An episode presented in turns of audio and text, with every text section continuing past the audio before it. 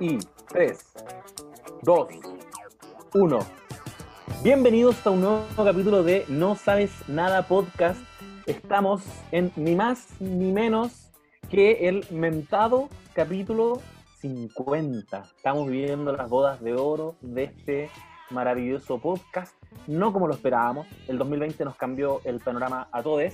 Había planes, los anunciamos incluso un poquito. No los anunciamos oficialmente, pero estábamos como esbozando que podíamos hacer algo. Eh, obvio que se fue toda la mierda, perdonen que use groserías tan pronto. Eh, pero aquí estamos haciendo algo que igual creemos que va a ser un gran servicio de utilidad pública para nuestros, nuestros no sabes nadites, que es, en este escenario eh, cuarentenesco, recomendarles tres comedias para descomprimir un poquito la mente, para hacerle cariñito al, al, espíritu, eh, y tres comedias que además tienen eh, el componente que a nosotros tres nos gustan mucho. Son, no sé si las favoritas, pero al menos son tres comedias las que les tenemos mucho cariño. Dicho eso, les cuento que soy José Bustamante y me encuentro con mis amigas que están observando muy silenciosamente lo que yo hablo desde el otro lado de la pantalla. Lula Almeida y Claudia Cayo. ¿Cómo están, chiquillas? Muy bien. Zoom ah, obliga a ser demasiado respetuosos con los tiempos, o sea, con los turnos. Sí, es que así es, o si no vamos a estar pisándonos todo el rato. ¿Cómo, ¿Cómo nos cambia la vida en tiempos de cuarentena donde usamos estas plataformas? Pero está bien. Te estaba escuchando atenta porque lo haces muy bien y explicaste muy bien todo. Bacán. Te queremos. Estoy totalmente de acuerdo. Pensaba que además... Dime, ah, No iba a decir que además suele ocurrir que cuando uno anuncia las cosas como que no ocurren. Sí, pues. Así que toda esta pandemia, por haber dicho que íbamos a hacer un evento live. Excepto cuando la Lula anuncia eh, un estallido social. Ahí sí ocurre. Ahí ocurre. Cuando Ahí ocurre. O una guerra o algo importante. No. Ahí la Lula se anticipa. Yo quería decir algo. Eh, mi película no es precisamente una comedia, es más que nada una película de fantasía, pero tiene altísimos toques de comedia y, en fin, la embutí de alguna forma a este capítulo porque la que tenía originalmente eh, se me anduvo cayendo y, y, hice un pequeño cambio, pero les va a gustar igual. Oye, eh, ¿y dijimos que era comedia? No, no caché. Dije. Sí, dijiste eso. Oye, pero entonces ya no vas a hablar de la que originalmente habías dicho. No, la misma de siempre. Ah, ya, ok. Es que antes, antes dijo que iba a hablar de A Serious Man. Sí. Ah, ok. Y si transparentamos lo que nos ocurrió. No, este no, no, no, no, Dejémoslo, dejémoslo por el final. Les propongo que lo dejemos por fin. Al final una sorpresa que vamos a guardar para el final del capítulo. Me parece, muy bien. ¿Y aparto mm. yo entonces? Sí, parte tú, Chi, con la comedia que nos vas a recomendar. ¿Y dónde la podemos ver? Voy a hacer una precisión, eso sí, antes, porque eh, no es, o sea, no es necesariamente, o sea, no, no es mi comedia favorita, em, pero la elegí por varios motivos. Uno de ellos tiene que ver con em, también como proponer algo distinto a lo que mis otros compañeros eh, iban a hablar, que yo creo que a ustedes les pasó lo mismo, que al saber las respectivas ideas que teníamos para comentar cada uno, quisimos diversificar como en el género y elegimos tres películas que son muy distintas entre sí, son de diferentes épocas, son diferentes tonos de humor, es, es de verdad muy diferente. Eh, la mía, de hecho, es una comedia bastante antigua y la elegí porque eh, está disponible en Netflix y el otro día me la encontré, la había visto ya el año pasado en algún momento, junto con otra película también de, mm, este colectivo del que les voy a hablar. Pero em, también quería comentarles algo que, que, quizás fuera como un poco mm, insospechado, como no, como que siento que quizás la gente no está eh, tan acostumbrada para recibir este tipo de recomendación, sobre todo en este podcast que solemos comentar cosas muy actuales. Así que aquí voy a viajar un poquito al pasado y hoy día les voy a, recomendar que vean en Netflix eh, The Life of Brian, que es una película del año 79. Eh, es el tercer largometraje de Monty Python que es un colectivo eh, de humor, es un grupo británico compuesto por seis humoristas que de hecho partieron en un programa de televisión de la BBC, todos saben lo importante que es la BBC para hablar de cualquier aspecto de la historia de Gran Bretaña y este programa que tenía este colectivo de humor se llamaba eh, Monty Python's eh, Flying Circus, que fue un programa muy exitoso que tenía, mezclaba eh, sketches de comedia, pero también tenía, bueno, tenía actuaciones que eran muy disparatadas con animaciones que, animaciones reales de uno de sus integrantes, que es Terry Gilliam, que, que, por, esa, por esa época mm, presentaba estas animaciones que realmente, como para todo el contexto y los avances en términos de animación, eran finísimas. Eh, eran, es un grupo de comediantes que seguramente muchos conocen y acá estoy como que quizás lo que acabo de decir ya mucha gente le suena, pero, mm, pero me parecía necesario decirlo porque obviamente es un punto de partida. Eh, el humor que hacen los Monty Python es disparatado, eh, es, es, humor del absurdo, de hecho la palabra em, como...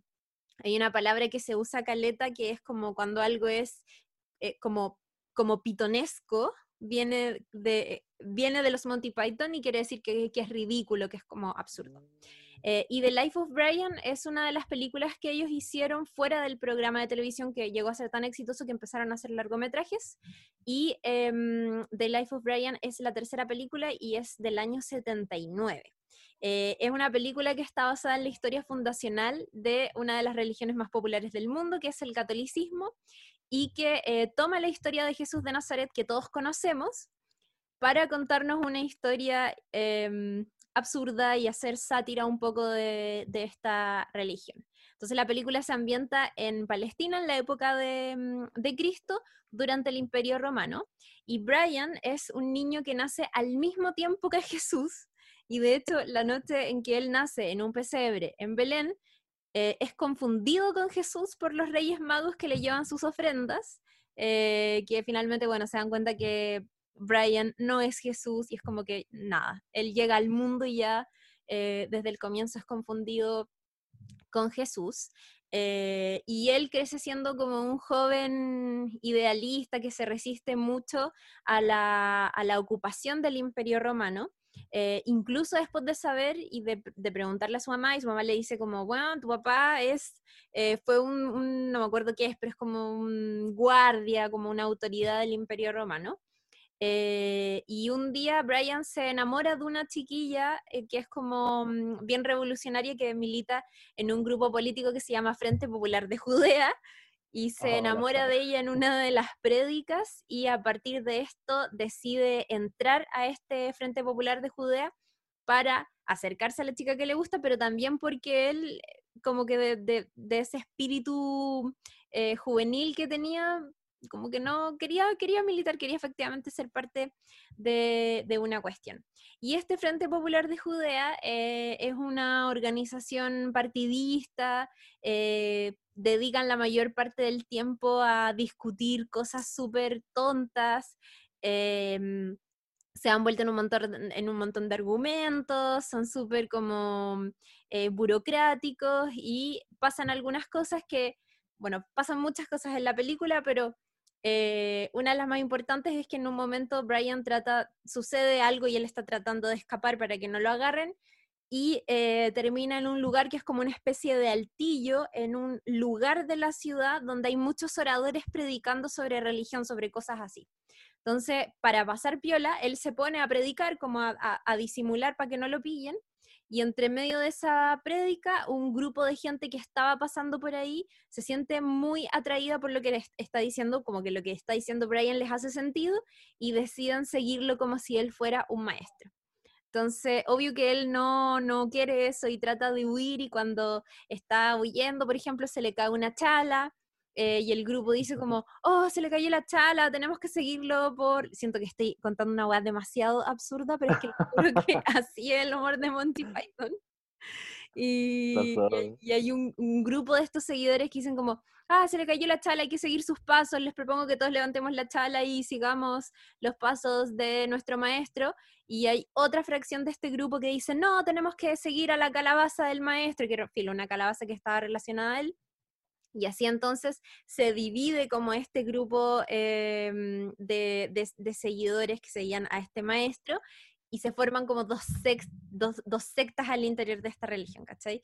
Es demasiado chistosa por la chucha esa parte, es muy graciosa.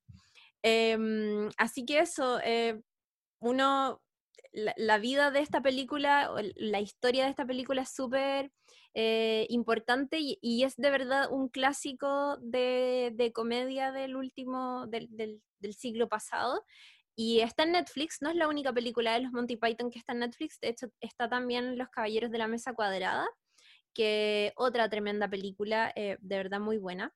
Pero la gracia de esta película de Life of Brian es que fue súper polémica en su momento, de hecho, eh, unos días antes de que empezara el rodaje, eh, el presidente de la productora que se iba a hacer cargo de, de esta película leyó el guion y dijo, ni cagando voy a hacer esta wea, ni cagando me voy a reír de Jesús, ni cagando voy a hacer, porque, bueno, hay partes que no, que no les voy a contar para no spoilear, pero hay partes que de verdad, eh, como yo, creo que incluso ahora, para hoy día, para alguna gente que es más católica, que es más religiosa, podría ser realmente ofensivo o, como que no podría tomarse muy bien.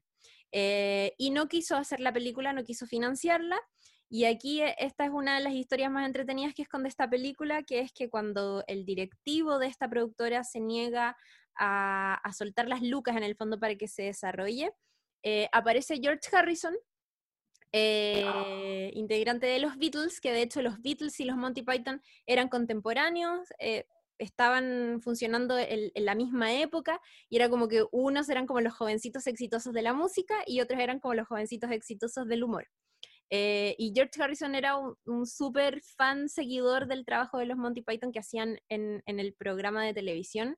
Él congeniaba mucho con ese tipo de humor y de hecho eh, eh, George Harrison era súper irónico también, como que vivía riéndose del conservadurismo, de la política también, de las maneras de hacer política filo, como que congeniaba mucho con ese tipo de humor y, él fue finalmente el que salvó este proyecto porque él creo que hipotecó como un estudio y una casa y con esas lucas eh, financió la película de los Monty Python. De hecho, tiene un cameo en la película que pasa, no pasa tan piola, pero es como una escena donde George Harrison sale así de frente em, y es muy emocionante. Es una de las historias más conocidas y sabrosas que tiene esta película y que de hecho hay un documental de, George Harrison que hizo Martin Scorsese que se llama eh, Living in the Material World, que, también es así fantástico, es un documental larguísimo, de hecho dura como tres horas, está dividido en dos partes, es toda la historia de, George Harrison y salen algunos integrantes de Monty Python contando cómo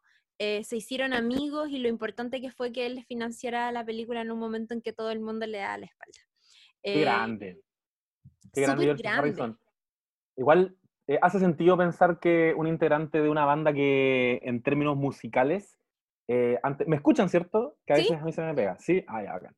Que una banda que en términos musicales fue tan, no sé, adelantada o visionaria, tenga el mismo ojo para eh, tomar de la mano y levantar a un grupo de comediantes tan talentosos y tan creativos. Si cuando uno piensa en Monty Python, yo creo que es interesante pensar que ahí se originan se, origina una escuela de comedia que probablemente de la que van a beber muchos comediantes por siempre. Y, en general eh, los británicos tienen eso, como que no sé si las condiciones de producción cultural les da más libertad creativa que siempre surge este, este humor como más experimental que eh, eventualmente va a llegar a Estados Unidos y lo van a convertir en otra cosa. Estoy pensando en Ricky Gervais, ponte tú.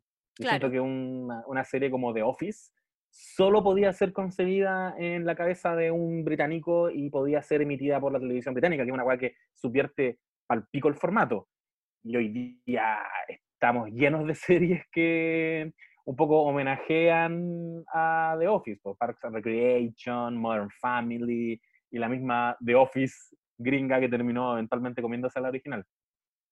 Sí, pues. Es algo que estábamos comentando el otro día, sí.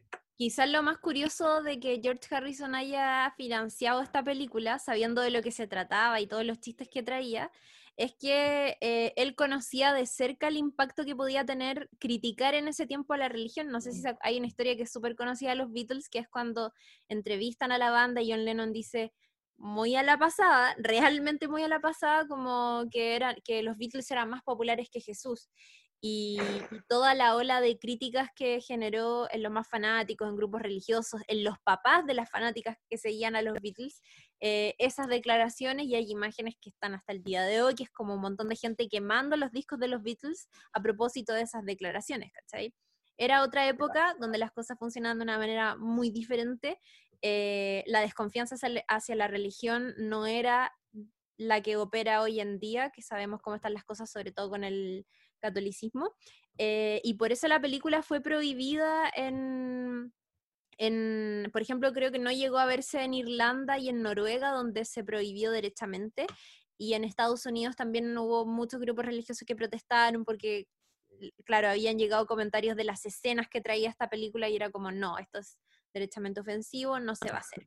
La gracia de los Monty Python, que como, no sé si lo dije antes, pero eh, hay otra película que está en Netflix que es eh, Los Caballeros de la Mesa Cuadrada, eh, de Holly Grail, que, que, se ría de las mismas cosas, como que ellos estaban muy, muy acostumbrados a, a, reírse de esa idiosincrasia británica que es muy correcta, que es muy em, eh, políticamente correcta, ¿cachai? Viven riéndose de la manera de, mm, orar, por ejemplo, en, The Life of Brian se ríen mucho de, las prédicas, ¿cachai? Em, de las maneras en que se practica la política eh, y tienen una visión que, los acompaña en varias de sus películas, que es como por ejemplo el exceso de la burocracia o el perderse en teoría política eh, en vez de hacer acciones, como que es, ese, mm, ese tipo de chiste está muy presente en esta película, que es cuando esto, este grupo revolucionario que era el, Frente mm, eh, Popular de Judea vive debatiendo cosas súper teóricas y es como sobre un montón de cosas y en vez de hacer cosas realmente que puedan, eh, que puedan generar un cambio, se quedan como discutiendo en un montón de cosas. Eh, la asamblea universitaria, básicamente. Totalmente, totalmente. Es, es de hecho eso. es que eh, siento que tiene, tiene, mucho eso. Es como, yo, yo, conocí Monty Python en la universidad y en la universidad era, igual era como, sí, transparentemos que nosotros dos estudiamos en en el ICI, un lugar hiper ideologizado, hiper academicista, Universidad de Chile, compadre, y me pasaba que igual era como, weón, ve esta weá, ve esta weá, loco, y, y tú ves Monty Python igual sentís como, yo estoy entendiéndolo porque igual pertenezco a esta burbuja intelectual, ¿cachai? Esa que se rían de ese hiperacademicismo que finalmente te, te inhibe de, de, hacer acciones porque son más necesarias. Sí, pues. Uf, las asambleas, uf. Es, es, realmente eso. Eh, te juro que eh, de verdad me, recuerda mucho a la asamblea. Es muy real. Em, y la quise recomendar porque normalmente, eh, igual a veces a uno le dan ganas de ver ciertos clásicos y no sabe por dónde empezar o necesita una recomendación más concreta de, weón, tenéis que ver esto. Y la elegí porque es muy antigua, del año 79, es otro tipo de comedia que, es muy británico, ¿cachai? Generalmente también muchos de nosotros vemos humor eh, muy gringo eh, y nacional también, pero, pero, pero sobre todo gringo, como que las comedias, las mismas comedias que hemos comentado en este podcast, la mayoría eh, son gringas efectivamente, ¿cachai? Salvo Fleabag, por ejemplo, y de hecho en el capítulo de Fleabag hablamos mucho del humor británico. Y me parece interesante eso, y, obviamente que aquí cae de cajón la pregunta de si estas comedias envejecieron bien o no. Yo creo que eh, siempre la comedia está inserta en un contexto político. Los Monty Python eran puros hombres heterosexuales, cis, como eh, de verdad que era, era, era otra época. Em, y en ese sentido no es tan bacán, pero lo que sí me parece es la lectura y el humor que, que, que se hacía en ese tiempo, sobre todo a cosas eh, que, siempre, que siempre han sido controversiales, pero era cómo se reían en ese tiempo de las maneras de hacer política, de la religión, que bueno, los chistes son muy vigentes, como real que han mm. pasado, no sé, décadas, y, y en ese sentido sigue siendo muy, mm, eh, muy, muy, muy válido. Hay una escena que quizás es la que despierta mayor controversia, que es eh, la escena en, que uno de los integrantes del Frente de Judea le manifiesta al resto de sus compañeros que quiere, quiere que de ahora en adelante lo llamen Loreta. Eh, ¿Y por qué le dicen? No, porque quiero ser mujer. Y le dicen, ¿y por qué quieres ser mujer? Porque quiero tener hijos. Y, el, y los compañeros le dicen, pero qué, abs- qué- qué tonto, qué absurdo si no puedes tener hijos porque no tienes eh, un vientre donde traerlos al mundo. Y él le dice, no importa, es mi derecho como hombre querer ser mujer. Pero como que yo no sé si en ese tiempo existía, o sea, claramente no estaba tan abierto el tema de, de, mm, de- de sentirse transgénero, ¿cachai? Eh, ni cagando era una weá que se hablaba en la tele, ni en comedia, ni nada, y quizás ahora nos puede chocar un poco ese chiste. Hay muchas personas, hay, hay discusiones en internet que es como, oh, bueno, esto es un poco trans, o sea, como transfóbico. em, pero también era una época donde no se hablaba mucho de eso en- de, de manera pública o en las grandes industrias, en las grandes películas, entonces eh, eso, eso siempre, estas comedias que son más antiguas tienen pequeñas cosas que son un poco problemáticas o que no se alcanzan a entender bien, como que uno, yo he visto muchas veces esa escena y me sigo preguntando como, ya, pero igual acá quizás el, el- el- chiste no se hace como para ofender a, a la comunidad trans, ¿cachai? Y pienso, Claro. ¿habrán, ¿habrá habido una comunidad trans tan visible en ese entonces? De hecho, Como, es un, como fuera de su misma comunidad, no sé, como que todo eh, obedece a un contexto en particular. es un súper buen ejemplo, de hecho, como para pensar en, en cuando se juzgan, eh, qué sé yo, ficciones, chistes o lo que sea, con ojos actuales, eh, cosas que son del pasado, ¿cachai? Porque Claro. efectivamente, no es que no hayan existido los trans, probablemente existían igual, Sí, pero no eran una comunidad visible y em, ni cagando había una noción como de, oye, hay que ser empáticos con estas personas porque no sé qué, como que a menos que a lo mejor hubiese, cruzado en algún momento tu vida con alguien que tuviese eh, contado sobre su calvario, ¿no es cierto?, por no poder vivir como deseas, ¿cachai? Como Claro. sientes, no tenís cómo enterarte y menos siendo un hombre blanco, no sé, inglés, etcétera, Sí, po, y siento que con todo lo exigente que tú puedes ser con los artistas y con los comediantes en general, porque eh, entendiendo que lo personal es político y todo eso, igual, pese a que el humor a veces no envejezca como uno quisiera, porque corresponde a un contexto, está enmarcado en un contexto histórico, eh, lo hablamos un poco en el capítulo de Friends, en el que yo, yo me maratoneé Friends y me salía por las orejas y muchas veces no me reí de la weá, pero también tuve que entender que puta, eso no le quita valor, eh, ni cagando, está enmarcado en un momento en el que entiendo muy bien por qué todo el mundo se estaba riendo de chistes que quizás a mí puta no, no me daban tanta risa. Eh, hay que verlo en ese, en ese, como en en ese panorama y aún así tienes a un grupo de comediantes que están riéndose del poderoso, que es una, lo que tú estás hablando en, en Life of Brian es una película sobre una de las instituciones eh, más fuertes y más poderosas de Occidente, que es la iglesia, la iglesia católica, la- el, el cristianismo, Claro. y, y en los años 70, ¿cachai? Entonces yo, a mí me pasa que como que con eso me voy por pagado, como, bueno, te metiste con los peces gordos igual.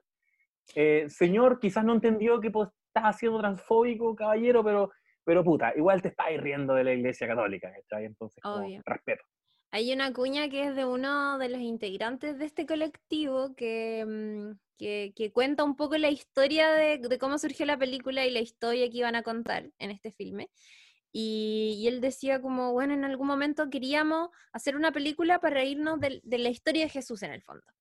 Eh, pero después nos dimos cuenta que la historia de Jesús y el personaje de Jesús es, demasiado coherente. Él es un personaje demasiado coherente. No iba a ser chistoso reírnos de eso. Como que lo gracioso era reírse de lo que vino después de Jesús, que era como todo este aparato institucional que opera a partir de, de una historia, ¿cierto? Que se cuenta y que se transforma y que obviamente tiene un montón de intereses eh, de por medio.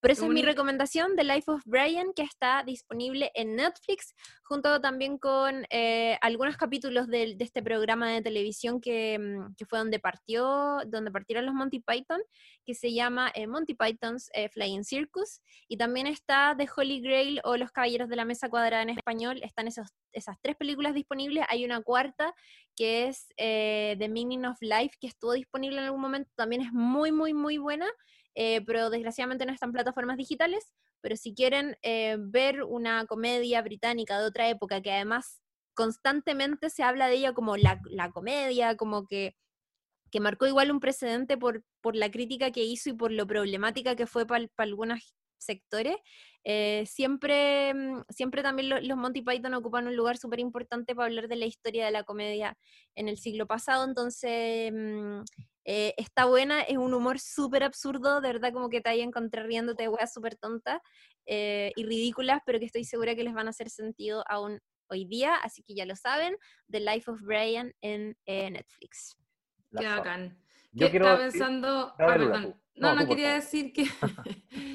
que mm, encuentro súper interesante el ejercicio que hicieron de revisitar la vida de eh, este personaje ficticio, ¿no es cierto?, que convive con Jesús, eh, en la misma época, digo, eh, para analizar y de alguna manera reírse un poco también de cómo hay, hay elementos que que son tan poco verosímiles también en la construcción de, de, estas historias milenarias, em, y no solo poco verosímiles, sino que también entender, eh, no, me quiero poner polémica, pero en el fondo a mí me da mucha risa cuando pienso en, en, en que se supone que hubo una época donde las cosas eran mágicas. No ahora, ahora no, ahora no hay magia. Pero hace dos mil años, bueno, magia por todos lados, ¿cachai? Y, y, de alguna manera también entender que eran personas a las que les pasaban cosas que no sabían interpretar, porque muy probablemente la gente en esa época quizás no era tan como brillante, ¿cachai? Como que sabían demasiado menos, menos cosas y por lo tanto la sobreinterpretación o la interpretación como a gusto eh, debe haber sido una práctica más o menos común, me imagino, ¿cachai? Como que toda esa mitología un poco, eh, si, le, si le pegáis una analizada desde ese punto de vista, como de cuáles eran las mentes que estaban interpretando los eventos que le ocurrían, eh, claro, te termináis con un ejemplo así como lo que contáis tú de la chala y como...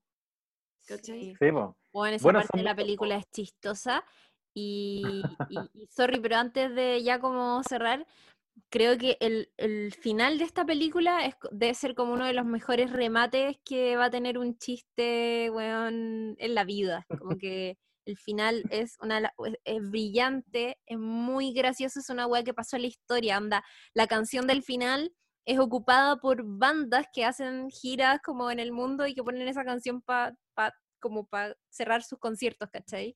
Es de verdad muy bacán. Eh, y habla Caleta de...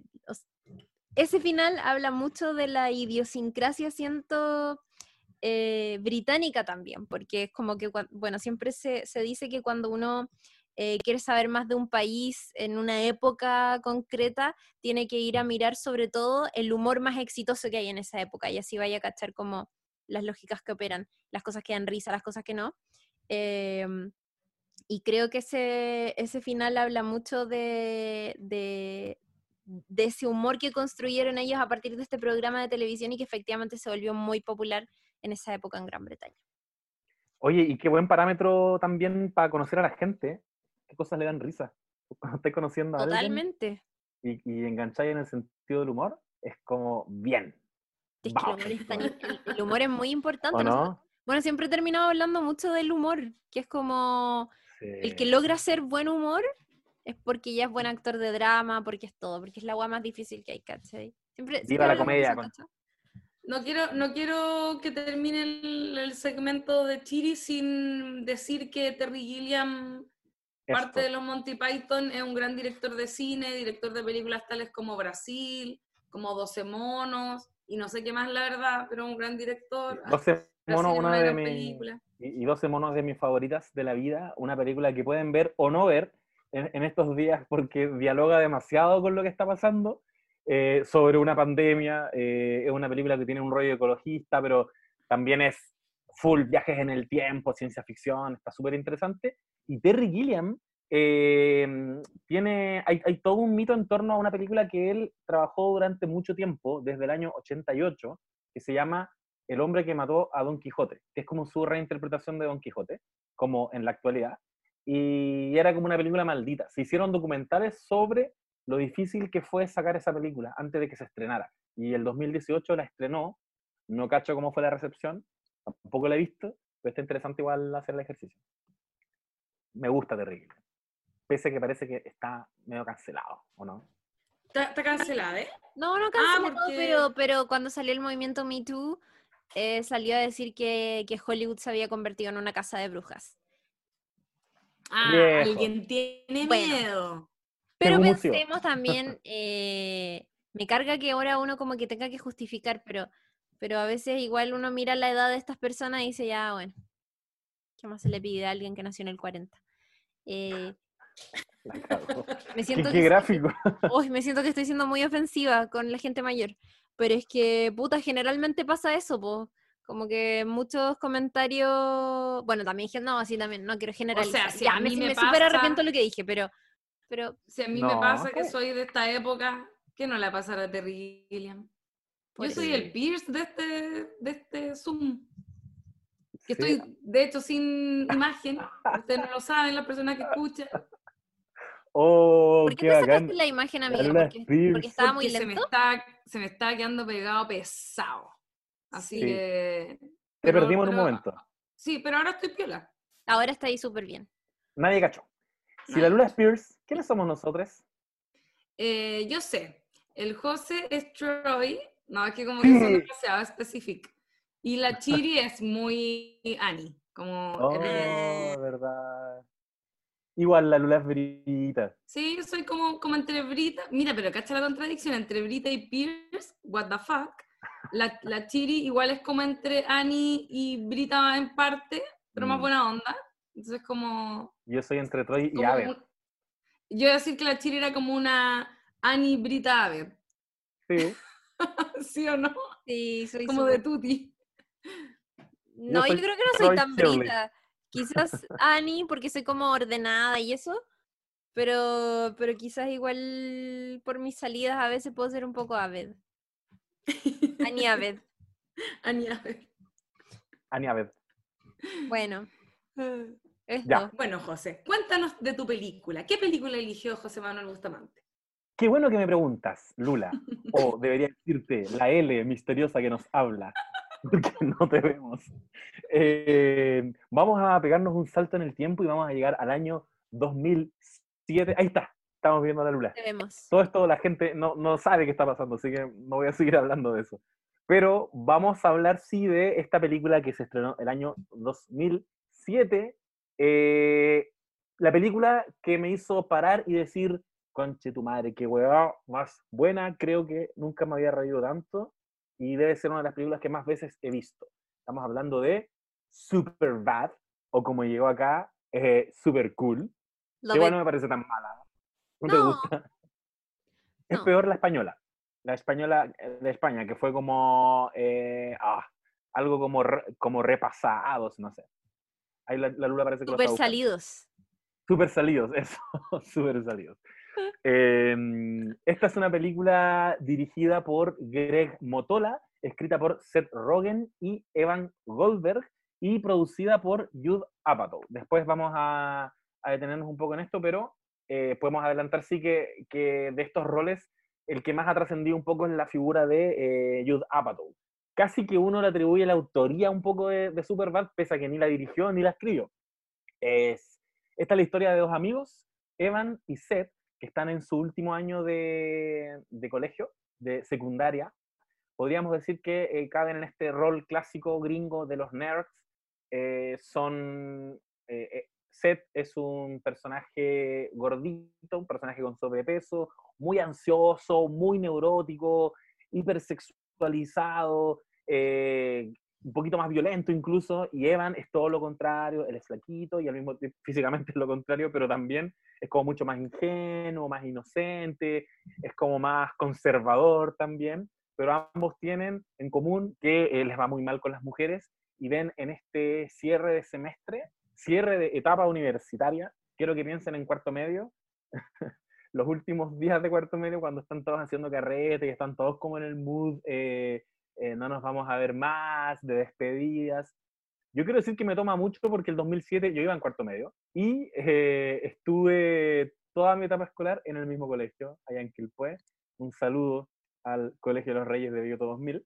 Em, y en, esa, en ese mood en el que estáis, como donde todo el mundo está haciendo como carretes de despedida, ellos eh, son invitados al carrete de una de las niñas que les gusta a ellos, de, de Jules, que es como el crush de Seth. Y poquito antes ocurre que eh, eh, Fogel, un tercer amigo, que es más bien un personaje como que los va, como que los pulula, como que no es, no es tan cercano a ellos, pero está ahí, y que él sí que ya es derechamente un, freak muy eh, clásico y convencional gringo, de lentes, como que muy venganza de los nerds. Eh, si pudiéramos decir que hay como una especie de estratificación o, una pirámide, una cadena alimenticia en la fraternidad gringa, este es el, que es el último eslabón. Bueno, él se acerca a ellos como con el afán de, eh, de caerles bien a ellos dos, les cuenta que tiene un carnet falso, por lo tanto puede comprar copete, porque ellos son menores de edad y en Estados Unidos tú a los 21 años puedes comprar copete. Y eh, se inventa una nueva identidad, que es McLovin, un nombre que va a resonar para siempre en nuestra generación. Eh, un, se pone ahí que es donante de órganos, hawaiano, de 23 años. Eh, Lo amo. Es chistoso que se haya puesto que tiene 23 años porque necesitaba solamente tener 21 y el weón tiene una cara de pendejo que no se la puede. Entonces, Seth en una escena de hecho le pregunta, le dice como, weón, ¿por qué te pusiste 23 años? Y la lógica de McLovin es, ¿cuánta gente de 21 años crees que existe? Ah, piensa un poco. Y por eso mismo se pone un solo nombre, porque es uno de los nombres más comunes. En fin, él les dice que tiene este carnet para comprar copete y justo los habían invitado a este carrete. Así que, Tate, es el momento de lucirse. Ellos van a llevar el, copete a esta fiesta de Jules y la historia lo que nos muestra, la película lo que lo que nos muestra es una aventura de una noche. De estos dos amigos, o estos tres amigos podríamos decir, buscando cómo comprar el copete primero, eh, todas las alternativas que tienen, todos los temores que tienen para eh, hacer la maniobra que para ellos es una hueá delictual, porque están comprando copete con carnet falso, con tu madre, y después de llevar el copete a la casa de, Jules y quedar como reyes frente a las dos chiquillas que les gustan a, hacer llevan, que son eh, Jules y Becca. A lo largo de todo este viaje, que uno podría decir incluso que es como una walk movie. Una vez escuché ese concepto que es como, como una historia donde todos van caminando todo el rato. Eh, hay una película chilena que tiene un poco esta lógica que es eh, Te creí la más linda pero ni la más puta de José Manuel mm. Sandoval, que después sacó eh, Soy mucho mejor que vos, que es así que es mucho más super bad, un huevo muy perdedor que camina toda la noche. Es esas noches fracasadas que tiene uno de repente. Eh, bueno, Superbad es eso, es la historia de una noche y, y cómo eh, en la interacción de estos dos personajes van apareciendo lo que de verdad hay entre ellos dos, el verdadero conflicto de esta historia, y es que ellos se van a separar a fin de año. Más allá de esta premisa clásica de las comedias románticas adolescentes como American Pie, ponte tú, que es hay que hacerla, hay que perder la virginidad, hay que comerse a esa mina que nunca te comiste en toda la etapa escolar. Eh, eso es como la primera capa de Superbad porque lo que realmente está debajo es eh, que no se van a ver más o por lo menos no se van a ver todos los días. Eh, ese es el rollo de, Superbad y por otro lado tienes también a, a Fogel o McLovin que cuando él va a comprar el copete justo llegan un tipo asalta el local, le pegan un combo, llaman a los pacos y ahí aparece Seth Rogen y Bill Hader, hoy día protagonista de Barry, serie que ojalá comentemos próximamente porque la están pidiendo mucho. Llegan ellos dos como dos policías también muy perdedores, le toman los datos, el cual les dice, eh, ¿cómo te llaman? Me llamo McLovin, dice, ya McLovin, acompáñanos, y toda la historia de, de McLovin o de Fogel va a ser durante la noche acompañando a estos dos policías que constituyen otro rollo de, de, la, de, la, película que tiene que ver más con, eh, y que ellos también lo expresan al final, que, que son dos eh, adultos jóvenes muy desencantados con la institución que encarnan, que es de los pacos, y en general muy decepcionados con la adultez, que ven en McLovin la opción de eh, convencerse o decirse a sí mismos que no son tan pencas, ¿sabéis que no nos metimos a una institución tan de mierda? Eh, y, se la pasan toda, toda la noche llevando de un lado a otro McLovin hasta que al final se juntan todos en este carrete y terminan Seth y yéndose por su lado y McLovin yéndose presos en una escena muy épica que, que la habían conversado antes. En el fondo, llévame preso, por favor, porque quiero quedar como un. ¿Cachai? Eh, ese es el rollo de, de la película, que, eh, que tienen, yo creo que eso es lo más interesante y, lo que a mí más me cautiva, al menos que tú pareciera que vas a ver una comedia romántica tradicional, pero te va sorprendiendo de a poquito. Y al final te dice en tu cara esto, que somos, que son dos personajes que no tienen, eh, que todavía no tienen la capacidad de separarse. Porque hay otro énfasis que hace la película, que yo también lo encuentro que es relevante. La otra vez les comentaba que, que siento que normalmente el género de comedia romántica eh, clásico como de fraternidad te encapsula una etapa y te, lo, y te muestra como los diferentes, eh, las diferentes tribus que hay en el colegio, especialmente en, estos colegios gringos, que es como los populares, las torristas, los perdedores, y, y te enfatiza, y me salió súper agudo, y te enfatiza, te enfatiza esas características, pero como que no hay muchas dimensiones y, lo, menos hay aún eh, pasado de estos personajes. Y me gusta Caleta que en Superbad, en ciertos pasajes, te están diciendo que eh, estos son cabros que han estado toda la vida en el mismo colegio y se conocen de toda la vida. Entonces, son más difusos estos como e, estas como clases que hay dentro del colegio. Los populares, los perdedores. Hay un momento en que están, está Evan en clase de educación física, jugando la pelota, parado en mitad de la cancha, nadie le está dando la pelota, llega Seth, le dice, weón, eh, nos pidieron que compremos copetes, nuestra oportunidad de que la haga. Y se cruza Dave Franco y les dice, oye, ya, pues weón, muévete. Y Seth Rogen le dice, sale de aquí, meón. y Dave Franco le dice, loco, eso pasó en cuarto básico. Y luego le dice, people don't forget. ¿Qué es eso, ¿cachai? Dave Franco quizá en ese momento es un buen bacán. De hecho, hoy día lo es actual pareja de Alison Brie. Eh, y, pero Seth Rogen, en, eh, Seth, eh, perdón, Jonah Hill, Seth en este caso, sabe que, quién fue, ¿cachai? Y, y, eso igual te marca una experiencia distinta de, de, colegio. Cuando has estado tanto tiempo con las mismas personas, como que llega un punto en que no te compráis que este bueno es como popular, este loco es perdedor, son como, son todos parte de una misma familia. pero eso con, con Superbad. No sé si ustedes quieren... No, yo, yo, yo quería decir que, que igual es, muy cierto eso que decís de lo de los pasados, como que en el colegio igual también pasa eso. Uno, hay cosas que no se le olvidaron nunca, que son muy ridículas y que tienen que ver sobre todo con, con episodios vergonzosos, porque por supuesto que todos cuando éramos niñes, en algún momento, no sé, alguien se meó en el colegio o algo así como de niños, pues, ¿cachai? Si al final eh, te, te, ven, es gente que te ve en tu proceso de crecimiento y que a la vez siempre tiene este tipo de, de elementos vergonzosos de cabros chicos, ¿cachai? Entonces es, es, bacán que, que, rescaten eso y esa frase es muy cierta, como people don't forget. A, a todos nos ha pasado, ¿cachai? Como que el compañero de colegio te acordáis de, no sé, pura weas de, de cabros chicos no sé, alguien se cagó o se le salió un moco, como puras weas así, y, y, que en la época escolar tienen, son importantes, son como el, el poco, las pocas balas que tenéis como para defenderte o atacar al otro si es que te sentí atacado, ¿cachai? Sí, pues, y esa historia es lo que te une para siempre con ese grupo de gente.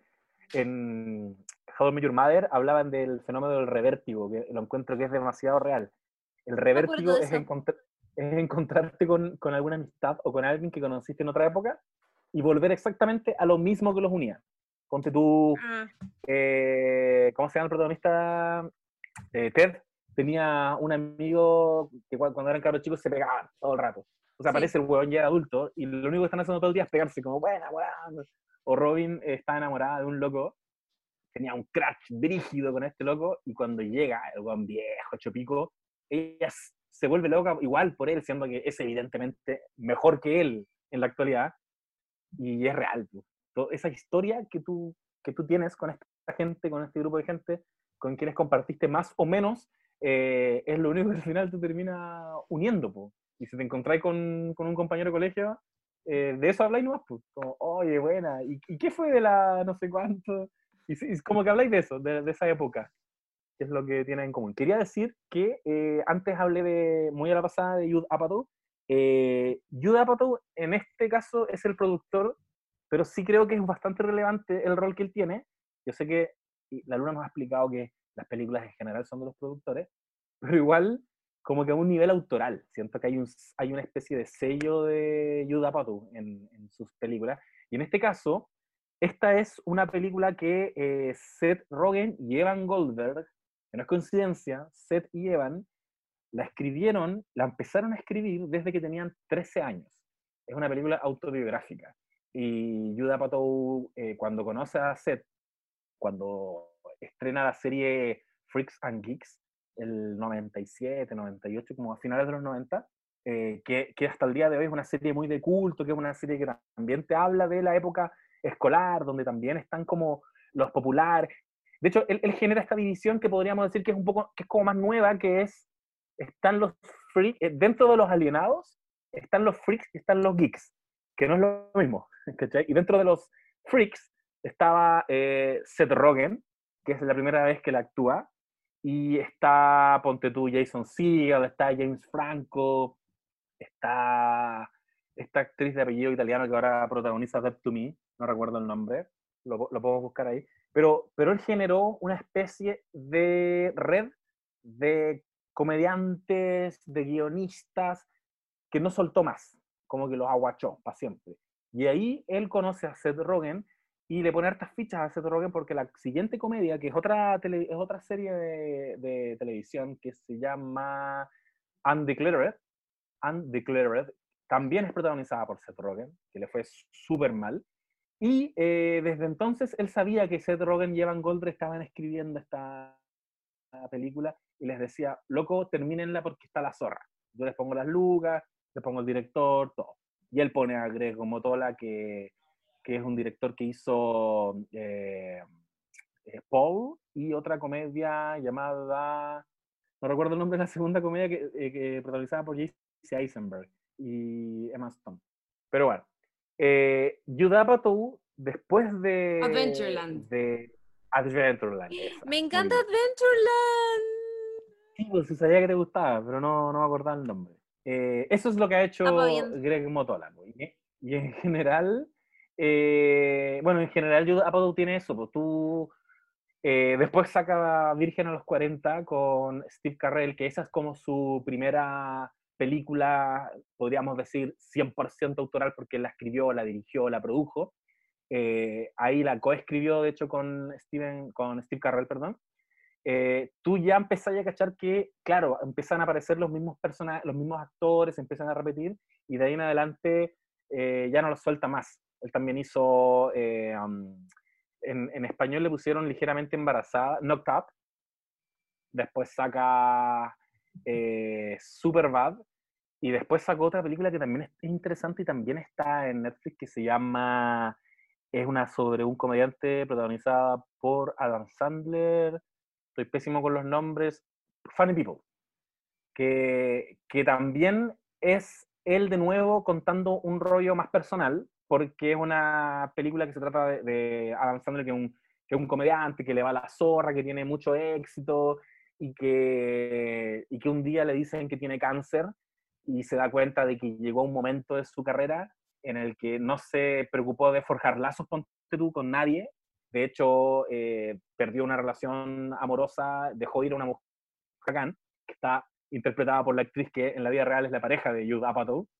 Y, y, y conoce a Seth Rogen, que es un comediante emergente, ¿cachai? Y que hace, está como trabaja vendiendo sándwich, pero las noches va a un bar a contar chistes y, y, le gustan los chistes de Seth Rogen y se lo lleva de gira con la excusa de que está levantando un nuevo artista, pero en verdad es su última oportunidad de generar un lazo, de generar una, una relación con alguien. Y, y que de nuevo, pues una, una historia sobre la amistad. donde también como que la, la relación amorosa parece que queda en un segundo plano y tiene más protagonismo la, la relación de amistad entre ellos dos. Es bien buena esa película. Es la zorra. la, yo la vi. Aparte que es, es muy realista, te cuentan los procesos de los comediantes en el fondo. Eh, Seth Rogen le hace la pega como de revisarle los chistes, Sí, eh, buscarle remate, está bueno. sí. Y bueno, y eso, po, y luego de que Seth Rogen escribe Superbad, empezó también su carrera como eh, guionista junto a Evan Goldberg. La primera película que ellos dirigen juntos es eh, um, The End of the World, creo que se llama. El- el- Sí. Esta del fin del mundo, que, que esa ya para mí es como la celebración del grupito de amigos. Total. Aparecen todos, Que me diga que son puras tallas internas igual entre ellos. ¿no? caleta. Pero tiene- tiene tallas internas que- de anécdotas con los famosos que salen, ¿cachai? Claro. Sí. Pero ¿por qué logran que uno se sienta parte de esa weá? Muy de Hollywood. Como Porque que- ya los conocí. Sí, lo he ¿cachai? visto en un montón de cosas. Yo, eh, me- como observación, porque no sé si será tan así, pero me da mucho la impresión de que Yada Patou debe ser una persona como bien generosa, es como un tipo familiar, como que pienso en Freaks and Geeks, que es una gran serie, una serie súper como eh, para todo espectador, en- o, o no sé, pero como que toca estos temas del high school, pero de una manera eh, bien como con la moraleja al final, ¿cachai? Claro. Tiene, tiene como todo ese toque. eh, y por otro lado, eh, es cierto también lo que decís tú de que él es el que capta estos talentos jóvenes y los invita a, a, a- a trabajar con él o los potencia. La misma Lina Dunham, la protagonista, escri- eh, creadora y, y, qué sé yo, directora también de Girls, eh, fue, un, fue gracias a Yad Apatow que ella termina teniendo este, este contrato con, con HBO a partir de, y que esto lo conecta un poco con el capítulo que hicimos de Easy, que eh, eh, es, la conexión que tiene Yad Apatow con el mundo del Mumblecore, la, la película que hizo Lina Dunham que se llama Tiny Furniture, como eh, muebles pequeños, no sé cómo hacer la traducción, porque no se, no se estrenó acá, ¿cachai? Claro. Pero eh, es, como de las últimas películas del Mumblecore, ¿cachai? Y él eh, ve esto, me imagino, la agarra y, se la lleva y, produce su serie. Eh, además, también, como bien decía y tú, él trabaja caleta con su mujer. Ella aparece en varias de sus películas. De hecho, tiene un, personaje en, en, en, Virgen a los 40. En Knocked Up aparece ella y aparecen sus hijas también. Eh, y en, en, de hecho, en varias películas uno puede ver a las hijas que ya como que la, yo al menos que ya las tenía como identificadas desde Virgen a los 40, las veo ahora que aparecen a, a veces en algunas películas o series eh, y están más grandes, ¿cachai? Como que le seguí el, el crecimiento incluso a partir de, de que las, ya se hacen fam familiares a partir de estas producciones en las que aparecen. Sí, pues. Leslie Mann se llama la, la esposa de, de Yuda Poto, que es, que, que es muy a, divertida.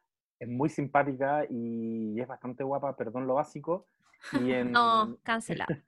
perdón. Y en Funny People, o sea, una, es un rollo que, que, le saqué yo, pero, pero tengo esa sensación de que, de que este loco lo que trata de, de, de, mostrarte es cómo hubiera sido mi vida si yo hubiera tomado las, estas otras decisiones que son las que no tomé.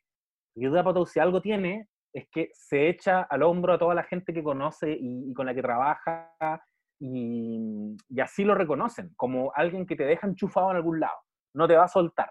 Si de hecho uno piensa como en este ecosistema de actores y comediantes que trabajan con él y no son una lumbrera todos, eh, pero igual están ahí.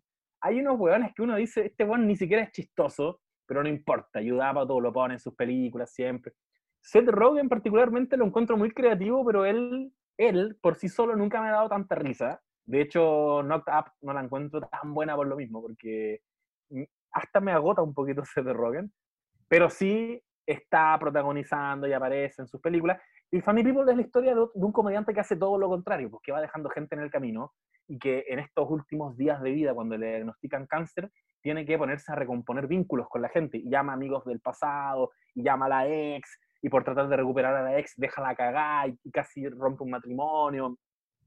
Y bueno, y no creo que sea casual que sea protagonizada por, por su, ex- por su actual esposa.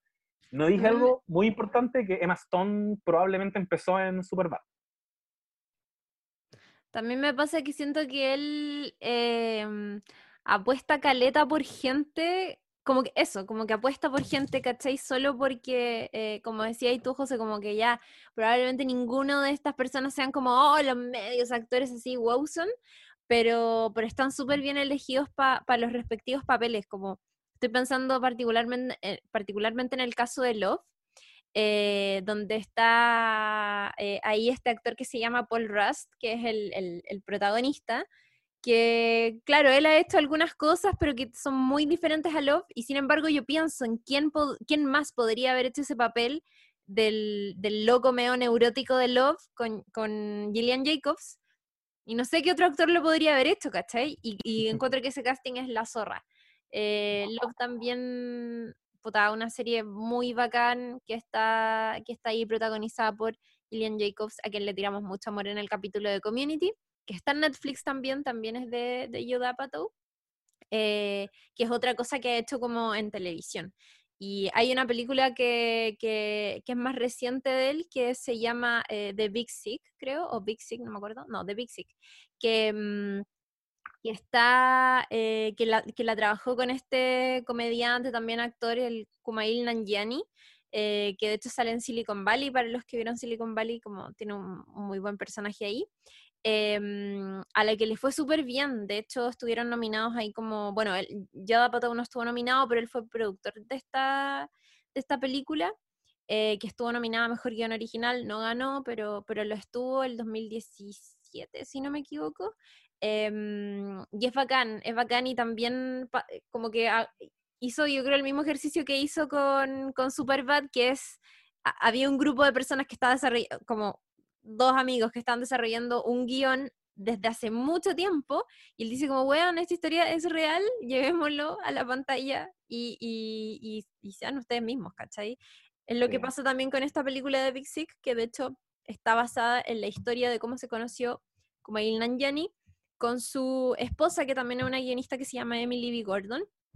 Eh, y de verdad la película es magnífica. No, no sé si está en, en plataformas digitales, pero a mí me gustó eh, Caleta, Caleta, Caleta. Y ahora eh, va a estar dirigiendo, creo que dirigió y escribió también em, una película que se llama The King of Staten Island, que la, va a hacer con, con Pete Davidson, que es este comediante de Saturday Night Live, que estuvo comprometido con Ariana Grande, eh, que ya, ya no están juntos, pero que de hecho hace poquito salió una especial de Pete Davidson en Netflix.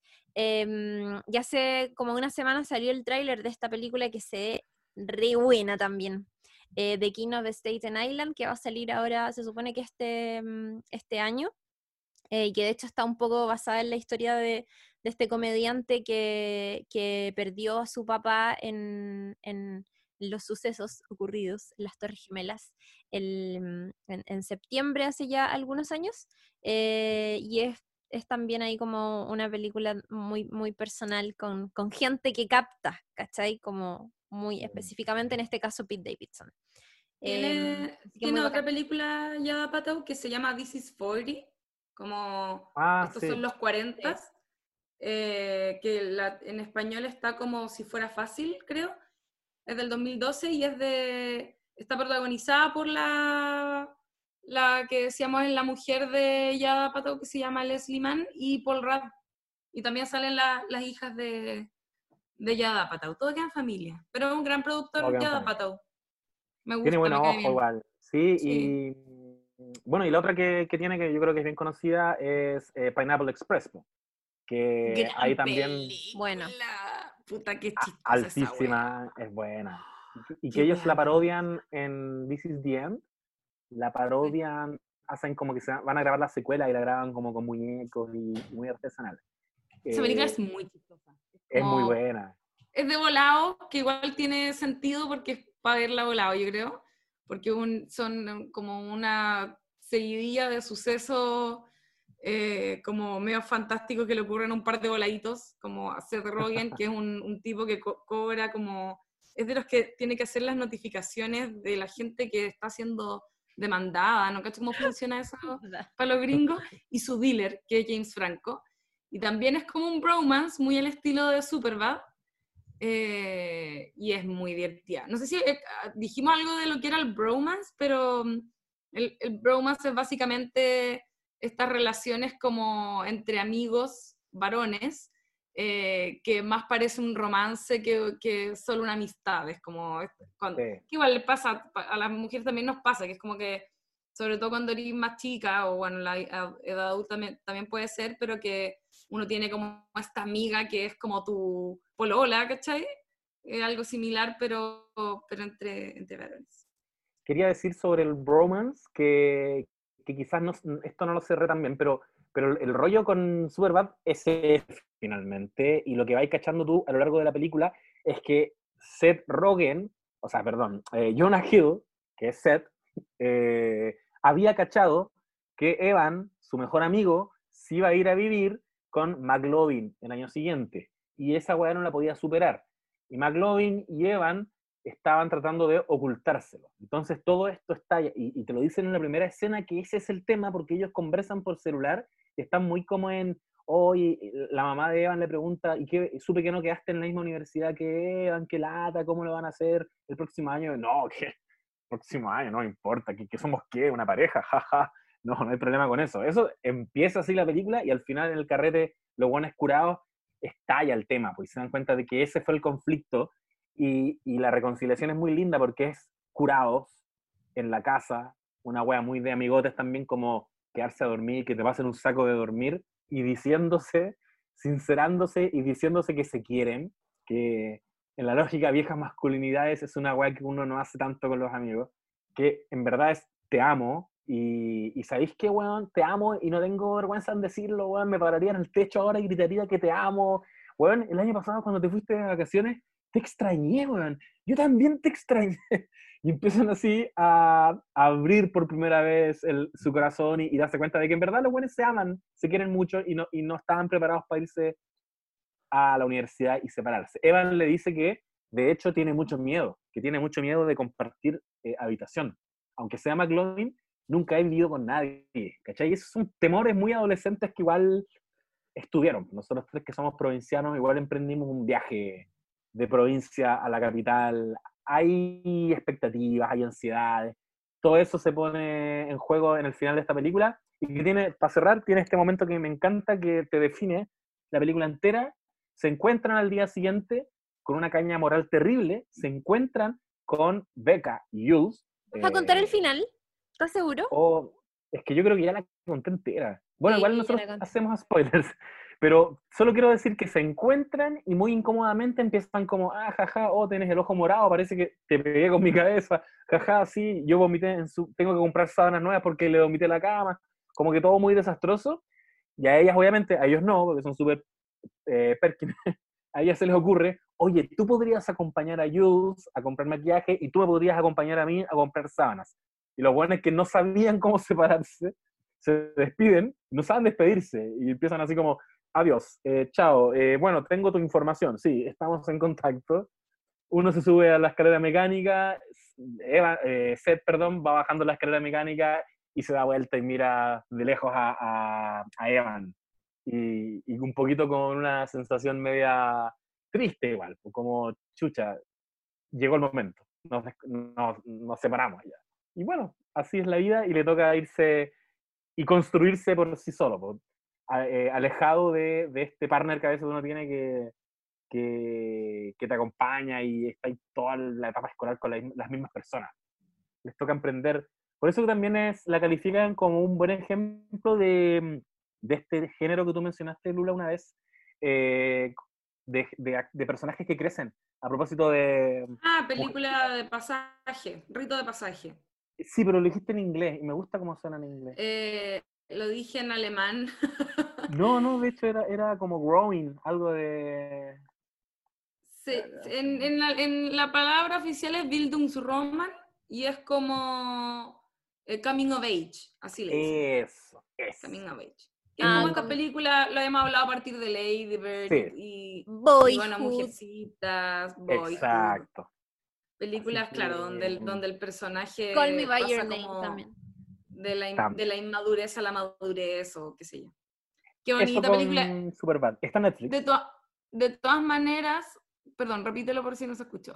Está en Netflix. Amiguites, no, no saben, oítes. Eh, Sí, la no. pueden encontrar en Netflix y hay alta fil- hay harta filmografía de, de Judd Apatow en Netflix, para que busquen ahí. Sí, ya, ya Apatow como que pertenece a Netflix, de hecho Pineapple Express también está en Netflix, Love está en Netflix, eh, y eh, simplemente decir que aunque haya contado el final da lo mismo, yo creo que si no han visto Superbad, véanla porque es demasiado chistosa y da un poco lo mismo eh, como eh, la, la trama en sí, que es lo que termina ocurriendo, sino que los momentos y los chistes que tiene entre medio y los personajes que van apareciendo y las escenas son hilarantes.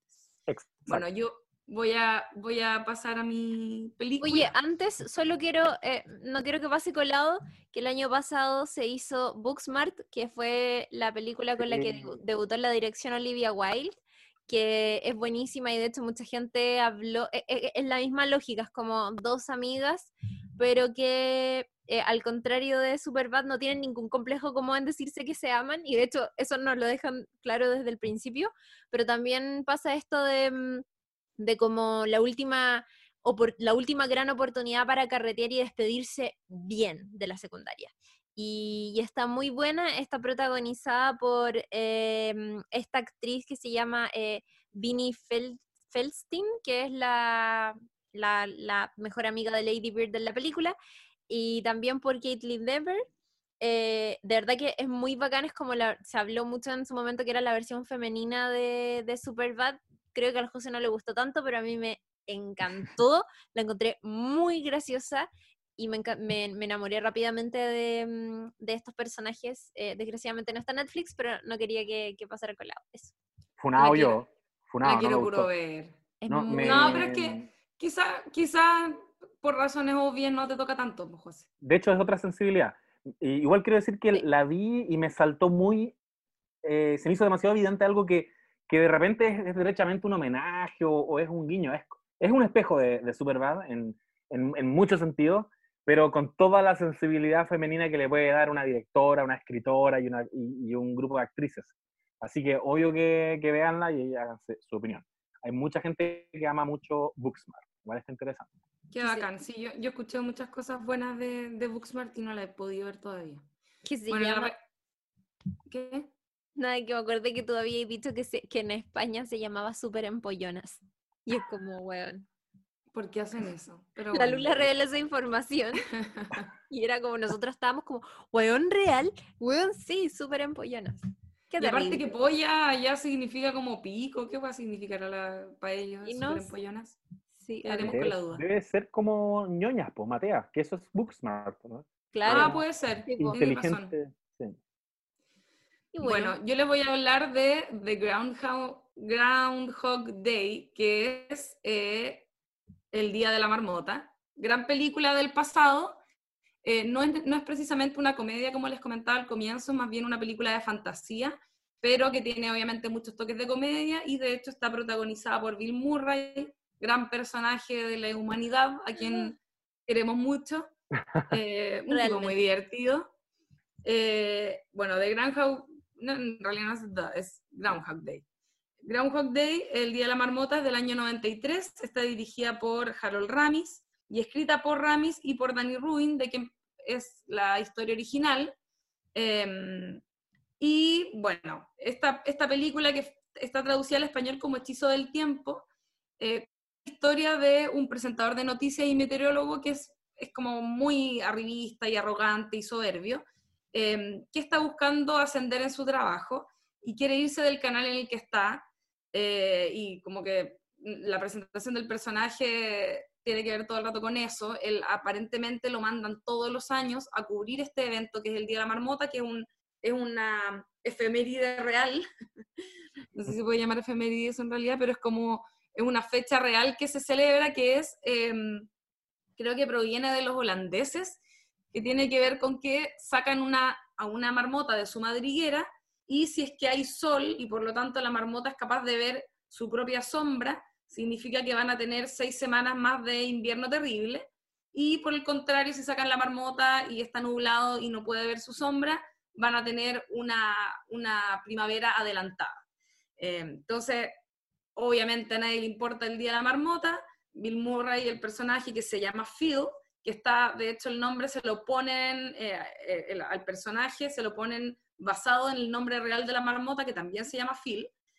Em, está chato de que lo manden a cubrir este evento, eh, lo encuentra una lata, más encima lo mandan a un pueblito que se llama como Puxatoni, no sé cómo se pronuncia bien, que es como un pueblito chiquitito, más encima con todo este mal clima, y básicamente no quiere volver a hacer esto, entonces está todo el rato pensando en que este va a ser su último día de la marmota y que ya para la próxima se pretende ir a algún canal más, más bacán.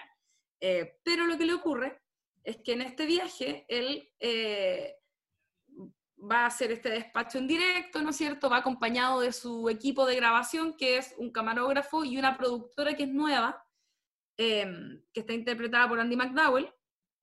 Y este tipo lo que quiere es salir rápidamente de ese día, hacer la pega, hacer el despacho y devolverse para eh, volver a la ciudad, ¿no es cierto?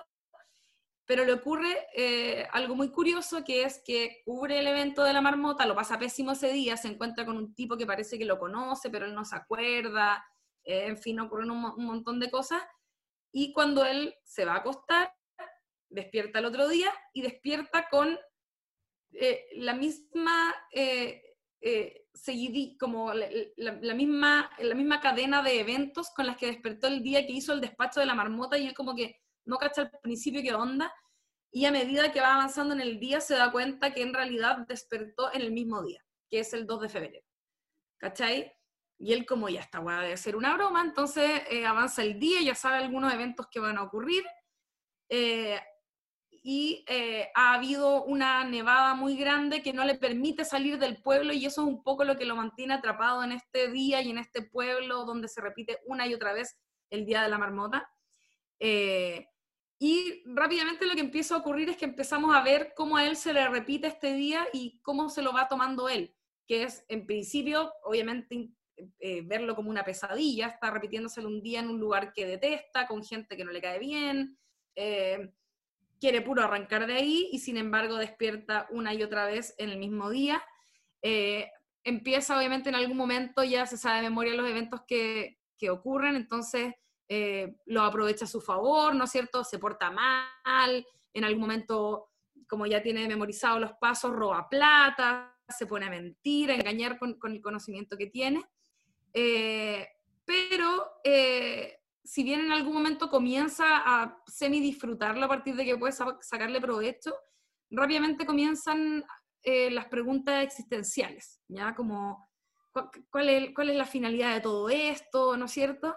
Em, y en algún momento él decide eh, empezar a jotearse a la productora, eh, que es Andy McDowell, que es una chica muy bonita, es una mujer que conocemos por los comerciales de belleza en la actualidad.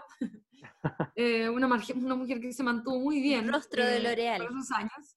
Rostro de L'Oreal. A ver, y, eh, y si bien él empieza a conocerla para poder joteársela, que en algún momento le empieza a salir bien, ¿cachai? Rápidamente lo arruina porque básicamente lo que quiere es llevarse a esta mujer a la cama y eso se hace evidente y la ansiedad también se le hace evidente en estas repeticiones que empieza a tener para tratar de aprenderse las cosas que a ella le gustan de memoria, de decirle a ella cosas que, la, que, que él cree que ella quiere escuchar, pero se hace falso eh, y se le hace evidente a ella que este tipo como que es un raro y solo quiere, quiere acostarse con ella y la empieza a cagar y finalmente, si bien logran tener un buen día juntos, eh, termina arruinándolo todo y tiene que dejar ir eh, esa idea. Eh, y se cae en una profunda depresión, como que Phil eh, se empieza a sentir esto de que se le hacen todos los días iguales, ¿no es cierto?, la monotonía, razón por la que elegí la película, todo esto que es muy de pandemia, muy de cuarentena, esto de sentir que los días se vuelven rutinarios. Y em, cae en esta, en esta espiral de depresión, comienza a suicidarse, hay varios días en los que él se suicida, ¿no es cierto? Eh, de distintas maneras. Obviamente la película tiene un toque ahí delicado al momento de tocar el tema del suicidio, del suicidio y trata de hacerlo más o menos divertido para que no eh, se transforme en algo completamente deprimente. De, una de esas eh, eh, intentos de, de, suicidio, intentos digo porque finalmente igual despierta el otro día siempre con la misma canción de Sonny Cher, que lo comentamos en algún momento a partir de lo de Muñeca Rusa. Em, eh, sale la imagen eh, icónica de la película, que es él conduciendo una camioneta a toda velocidad con la marmota en brazos, porque en algún momento la secuestra también. y em, comienza luego de este espiral que decía de depresión y de esta seguidilla de días de, intentar suicidarse, comienza a, cuestionar, a cuestionarse por qué le está pasando lo que le está pasando. Em, y eh, yo, me, yo me fijé que cuando él como personaje se descoloca, es cuando mejor le resultan las cosas porque se vuelve por primera vez sincero, por primera vez se muestra honesto frente a algo y no como que se las sabe todas, ¿cachai? Eh, de hecho, hay un, hay, un, hay un episodio, un momento, un día en que él le cuenta a la productora lo que le pasa. Eh, cree que, que, es Dios, básicamente. Dice, bueno, yo soy Dios, lo sé todo y se lo empieza a demostrar porque ya han pasado tantos los días que eh, se sabe las vidas de todas las personas que habitan el pueblo de memoria, eh, sabe todo lo que va a ocurrir a continuación. Em, y e, ella como que le cree, ¿cachai? Porque lo ve, lo ve, lo ve siendo honesto y de hecho se queda eh, a dormir con él. Y al otro día, eh, si bien él amanece solo, amanece optimista porque logró conectar por primera vez con alguien en todos estos días. Eh, y empieza a hacer todo bien y ahí comienza una nueva etapa en él que es como tratar de hacer las cosas bien. En parte comienza a aprender cosas, se mete a clases de piano, entonces hace algo muy, muy divertido que es como que va, porque en el fondo tiene un día para hacer todo, entonces va donde una profesora de piano y le dice, bueno, te pago mil dólares si me sido una clase de piano. Y la señora como que echa a la niña con la que estaba, que estaba, que estaba atendiendo la clase para atenderlo a él.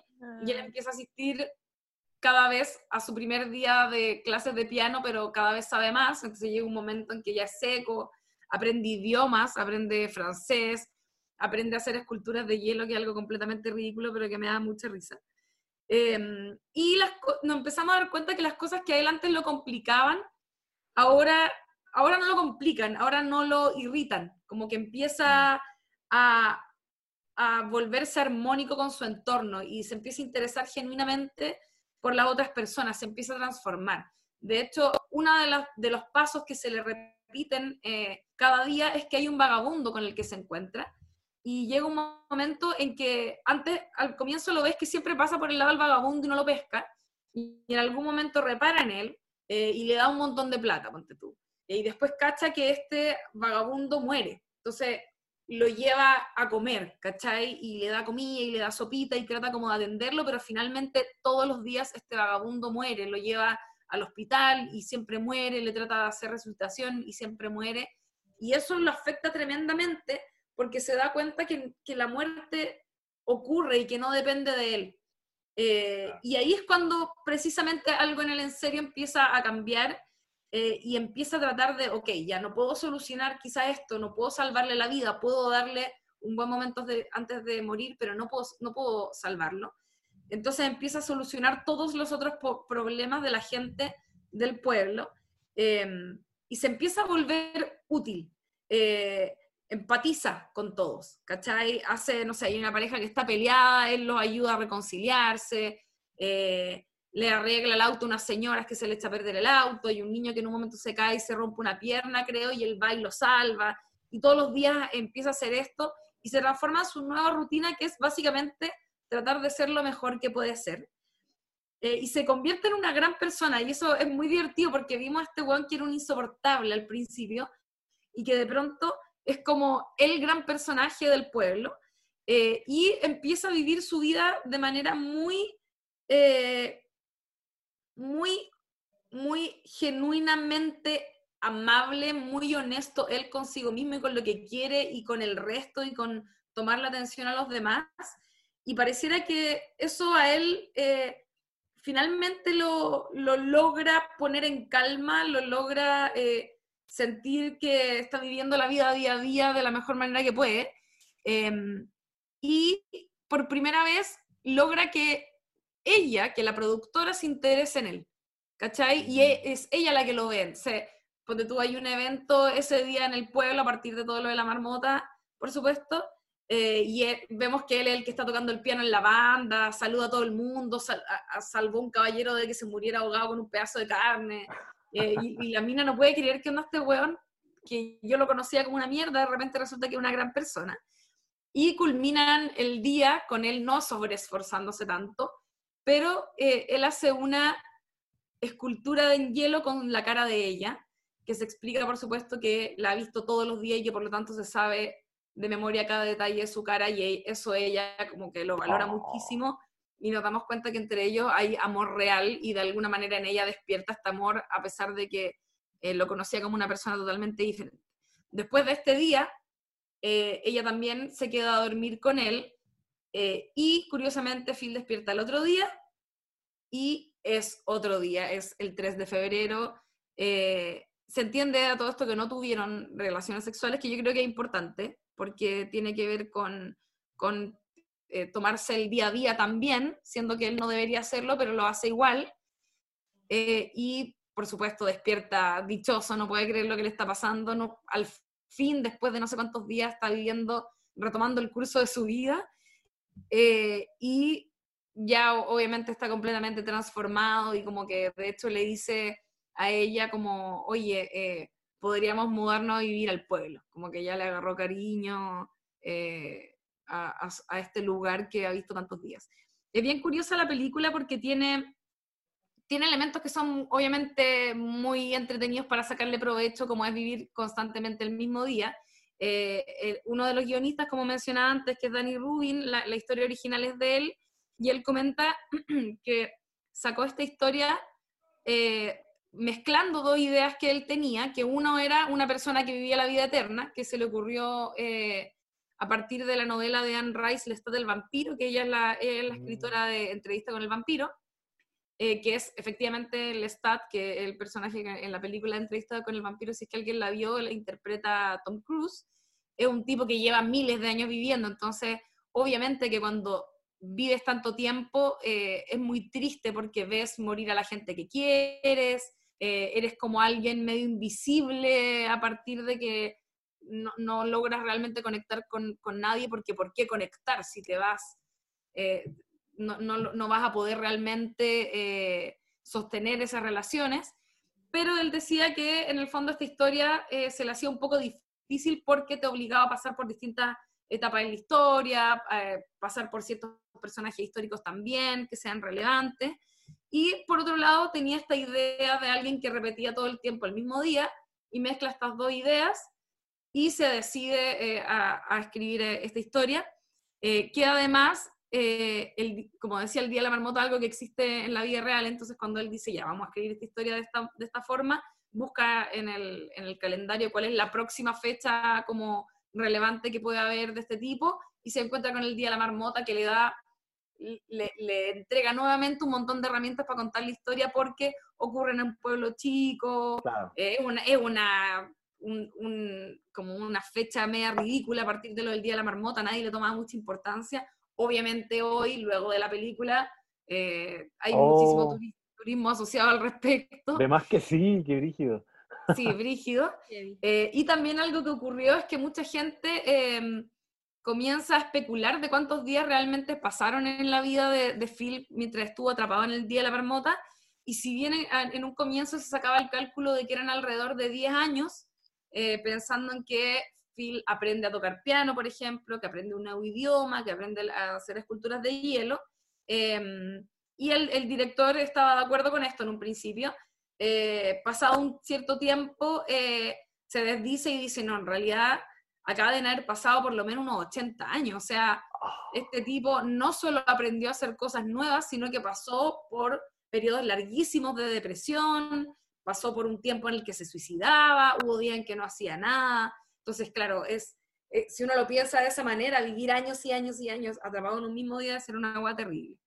Yo, además, esta historia la encuentro súper interesante porque yo me acuerdo, no me acuerdo la primera vez que la vi porque la vi siendo muy chica, obviamente, es del 93, como había dicho, pero sí, em, las primeras veces que la vi la tomaba como una película divertida simplemente. pero con el tiempo y siendo yo más grande, en algún momento me di cuenta que esta película eh, también habla mucho de la depresión y de este sentir que la vida se vuelve rutinaria y que para qué hacer las cosas si al otro día va a ser todo lo mismo y todo el proceso por el que pasa el protagonista hasta llegar a darse cuenta de, ¿sabéis que en realidad sí, todos los días son lo mismo, pero todos los días puedo aprender algo nuevo y quizás si aprendo algo nuevo día a día, de aquí a un año voy a saber hacer algo un poquitito mejor, voy a conectar con la gente un poquitito mejor, voy a sacarme a provecho a mí mismo eh, y eso va a ser eh, provechoso para mí. Entonces, eh, es como, siento que siendo una película como súper superficial en muchos sentidos, porque obviamente es como una película fantasiosa, un poco de comedia y qué sé yo, tiene, puede tener grandes lecturas si la vemos desde esa perspectiva y por eso también es mi, mi recomendación para este especial de NSN. Y eh, bueno, no, no está en ninguna plataforma, yo traté de buscar, no la encontré en ninguna al menos, eh, pero lo que sí está eh, en su videoclub más cercano a Blockbuster. ¿Dónde está el último Blockbuster? Creo que está en Canadá, ¿no? Oh, tengo unas ganas de ir a verlo alguna vez en la vida. No me acuerdo dónde está, pero hay una que ya todavía aparece. Sí, está resistiendo ahí, brígido. Oye, quería decir que yo no la había visto y la vi ahora para, para hacer este podcast. ¿En serio? Ay, en serio. Y es un, es un viaje muy lindo el de este protagonista que, como tú bien dijiste, parte siendo un weón muy despreciable. Es heavy saber que son 80 años porque necesitó mucho tiempo para sonarse. eh, pero, pero, pero, está interesante el giro que tú comentáis que hicieron de, de, de, que tenga como la vida eterna a vivir todos los días, todos los días al mismo día, porque son weas muy distintas. Y creo que, que si quería hablar de la depresión, esta segunda alternativa es como un poquito más precisa, porque él se empieza a cuestionar la idea de qué pasa si no hay mañana, ¿cachai? En el, cuando no hay mañana no hay consecuencias, puedes hacer la agua que quieras, pero ¿qué pasa si, si no tengo control ni siquiera sobre mi muerte? Porque mañana me voy a despertar de nuevo, con madre, a tener el mismo día. Se vuelve súper agobiante en algún punto pero es demasiado bacán el viaje, como que todo tiene mucho sentido, las fases como que las la exploran todas. Para hacer una película encuentro que, que, onda, me hacía más sentido verlo en una serie, que tenéis más tiempo para narrar la historia, pero igual está haciendo solo una película y no una película tan larga, siento que está, es súper inteligente como explora todas las fases posibles hasta que finalmente hace lo que decís tú, es un weón ya que acepta su situación, honesto, y ahí por fin conecta con alguien, que también creo que es una película que tiene que ver mucho con eso, lo, lo, comentamos una vez. Totalmente. El, el, el, conectar con alguien y el interesarse genuinamente en otros. Exacto. ¿Cachai? Como algo que nos saca de, de como este individualismo y este egoísmo que tendemos a tener por cómo la, el, el, sistema bajo el que vivimos nos, nos encausa hacia, hacia ese ese estilo de vida y ese tipo de preocupaciones de tengo que ascender en la pega, esta guay muy chercha en la que estoy, mira este pueblo ridículo, como toda esa actitud que es muy neoliberal, ¿cachai? Pero que en el fondo, claro, cuando, cuando tenéis solo un día y, solo un lugar acotado en el que vivir y quizás no tenéis tanto más a lo que aspirar, empezáis a buscar la belleza en, en las cosas pequeñas y eso es muy bonito. Se me había pasado decir que Harold Ramis, el director, eh, es también el director de Los Cazafantasmas, de Al Diablo con el Diablo. No sé si recuerdan esa comedia que es bien buena. Oh, qué buena más chistosa. Muy buena. Y también tiene algo de esto, todo esto. Sí, sí, de hecho sí. y, y, de una película que se llama Analízame, que es eh, como la versión comedia de Los Sopranos, protagonizada por, por eh, Robert De Niro y Billy Crystal, que es muy divertida también, me encanta esa película. y también decir que Harold Ramis también era actor, eh, y de hecho eh, sale en varias películas, tiene, un, tiene también un personaje que sale brevemente en El Día de la Marmota, y es eh, Egon de los Cazafantasmas. ¿Sabéis qué?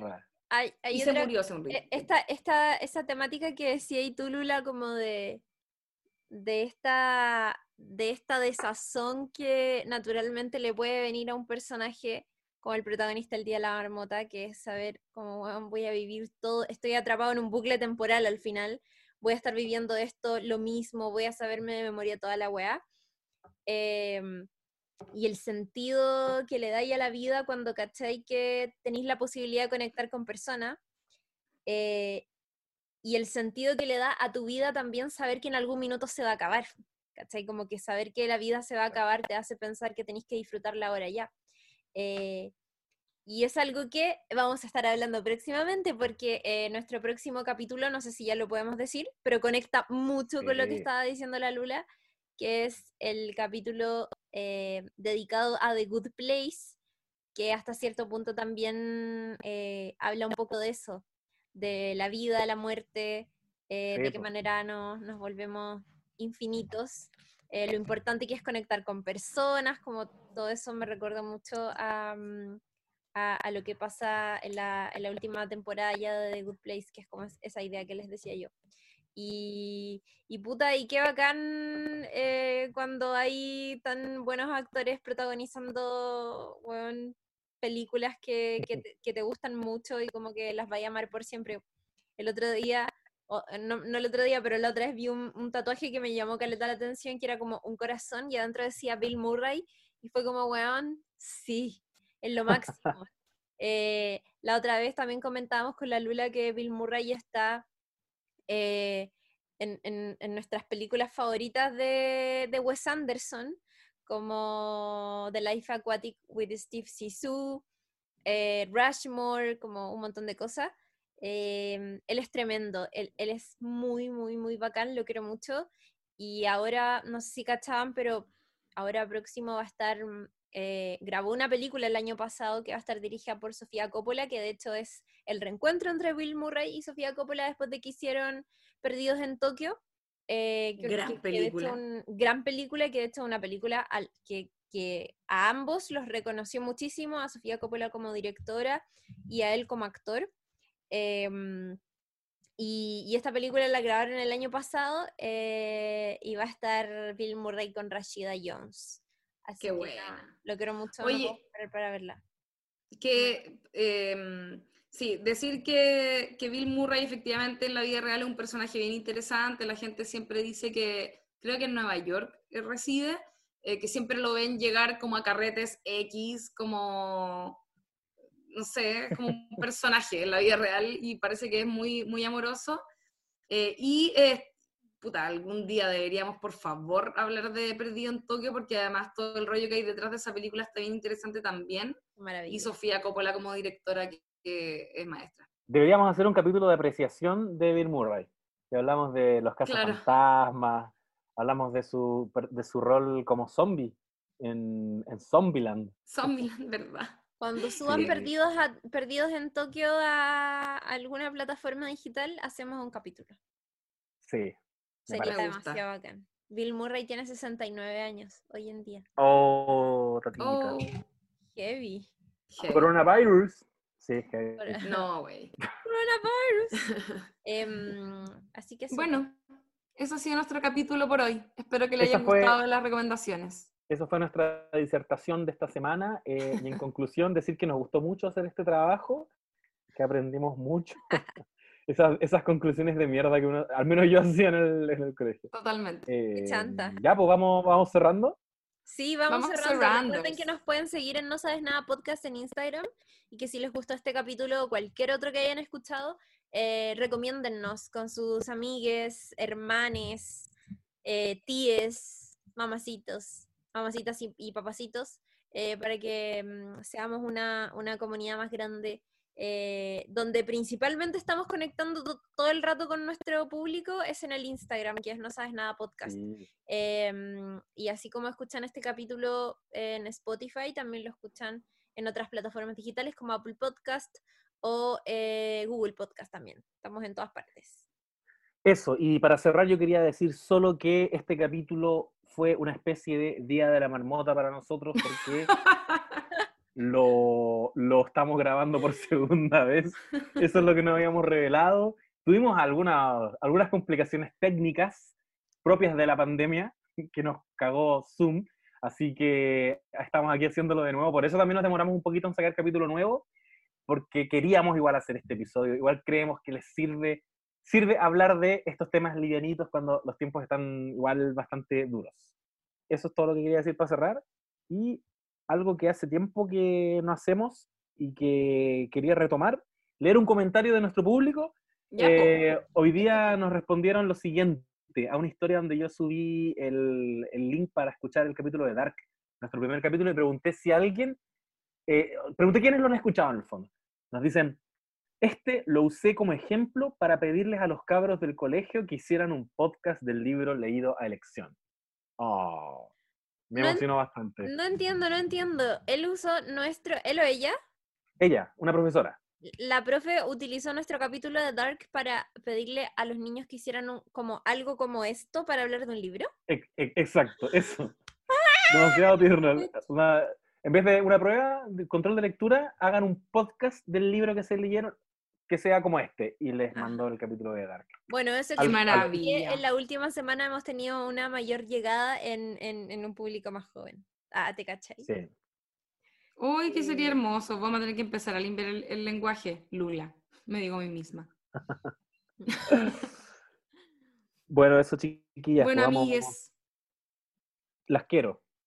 Igualmente. estamos re atentos y atentas a, mm, a cualquier cosa que nos comenten ahí en nuestro Instagram. De verdad, síganlo porque estamos subiendo, justo ahora en mayo, estamos subiendo, de hecho, eh, una, una sección que se llama No Sabes Mamis, dedicado a grandes mamitas de la ficción. Entonces hemos subido unos homenajes maestros a, por ejemplo, eh, Lois de Malcolm, a Daniel Russo de Lost, a Marcela Basteri de eh, Luis Miguel La Serie, a Alicia Florrick de The Good Wife, a Marge Simpson, a Jean Milburn de Sex Education, a, a Anne de Working Moms, y ahora hace poquito, el último que subimos fue el de Livia Soprano, que lo escribió la Lula. El José se va a escribir un alto homenaje también a una gran mamá de la ficción. The bacán. Westworld. Y yo voy a hacer eh, un homenaje mm, a, a- a mi mamá favorita de, de The Americans. Así que eso. Muy bien. Voy a, ¿Puedo dar una pequeña recomendación? ¿Sí? Eh, para los que quieran es- escucharme, eh, he vuelto con un programa con mi, mi amiga Paola Molina. Estamos los miércoles por Holística Radio a las 9 de la noche y en Spotify, por supuesto, y también en, en YouTube con Pero qué necesidad. Llevamos poquitos capítulos, estamos hablando sobre las emociones y está bien bueno lo que estamos haciendo. Y también eh, los domingos al mediodía estoy haciendo una especie de eh, live experimental a través de Instagram, donde reflexionamos con mi compadre Lucho Tavilo en torno a la escritura, pero la escritura casera, la escritura de gente como UNE, eh, que escribe no con necesariamente aspiraciones literarias grandiosas, sino que para la gente que le gusta escribir eh, en su intimidad, y hablamos de eso y leemos extractos de texto y algunas cosas son chistosas, algunas son muy emo, etcétera, etcétera. Para que nos sigan, tenemos un Instagram también, se llama La Escuela Dominical, eh, y estamos transmitiendo los domingos al mediodía. Está bueno. Me, Me conecté el otro día. Me gustó bastante. Sí, te- lo vi por muy ahí. buen con la ejercicio. Me Sí. encanta. Muchas gracias. Yo estoy, Eh, yo estoy sí. haciendo carrete YouTube los días viernes ¿Verdad? y sábado de cada semana y esta semana eh, a través de Twitch, a través de twitch.com, de hecho es una transmisión donde nos ven a nosotros y nos escuchan al mismo tiempo y tenemos un chat con el que vamos interactuando, vemos video, está muy entretenido y este, esta semana vamos a hacer eh, canciones para hacer el amor. Así que nos Qué pueden, enviar, nos pueden enviar sus sugerencias y sus canciones respectivas para hacer el amor, que pueden ir en cualquier género, porque las vamos a estar revisando ahí con sus videoclips y todas esas cosas. Oye, qué bacán, Yo- voy a conectarme, no me he conectado, porque me- normalmente los viernes como que me son raros, como que me dan más ganas de carretear los sábados, A mí me igual me pasa, caleta. De hecho, me cuesta a Sí. veces hacerlo los viernes. No sé si lo vamos a hacer el viernes o el sábado, pero se pueden enterar a través de mi red social, eh, Chirimoy Alegre, en Instagram, que voy a estar publicando Oye, ya que estamos, esto no tiene nada que ver con el podcast, pero eh, es un, un programa que estoy haciendo para mi pega. Se llama Pandemia y Desigualdad. Son reflexiones y discusiones con académicos de la Universidad de Chile sobre cómo se expresa la desigualdad en este contexto de cuarentena. Hemos hablado un poco de la, del, del déficit de infraestructura hospitalaria, hemos hablado de cuál es la situación de los inmigrantes en este escenario y, y varios otros temas. Son unas cápsulas más bien formato crónica radial que duran como 10 minutos. No aspiro a que, a que nuestro público sea el mismo público de este podcast, pero si lo hacen por mí y le van a dar ahora play a esas weá, bacán, me van a dejar muy ¿Dónde bien en la pega. Están en, en SoundCloud y en Spotify. ¿Y Ya, cómo se llama? se llama Pandemia y Desigualdad. Está súper bueno eso. Aparte, si son cortitos, sobre todo, vale Sí, la pena. cortito. Además, que aquí no todo es huevo, oye. Oye, sí, Hay que mantenerse informado. Así que ahí, vayan todos a darle play y así yo digo, oh, cacha, tengo, no sé, 400 reproducciones. Bacán, con esto muy propagado. Calla. Hermoso. Bacán. Cachen. Así que eso, chiquilles. Ya cabres. Ahora Un nos vamos a abrazo. desconectar mientras se guarda la grabación de esta conferencia de Zoom y esperemos que se Así guarde es. bien. Todos grabamos la wea. Por favor. Ah, Oye, una, arroba una gran pez. Esa es la persona que nos mandó el, el mensaje que leíamos. ah, Qué bacán. qué bacán. Grande pececilla. Una verdad. Hasta la otra Adiós. semana, nos vemos. eh, les queremos muchísimo. Chao, chao. Adiós. And always look on the bright side of life. Come on. Always look on the right side of life. For life is quite absurd.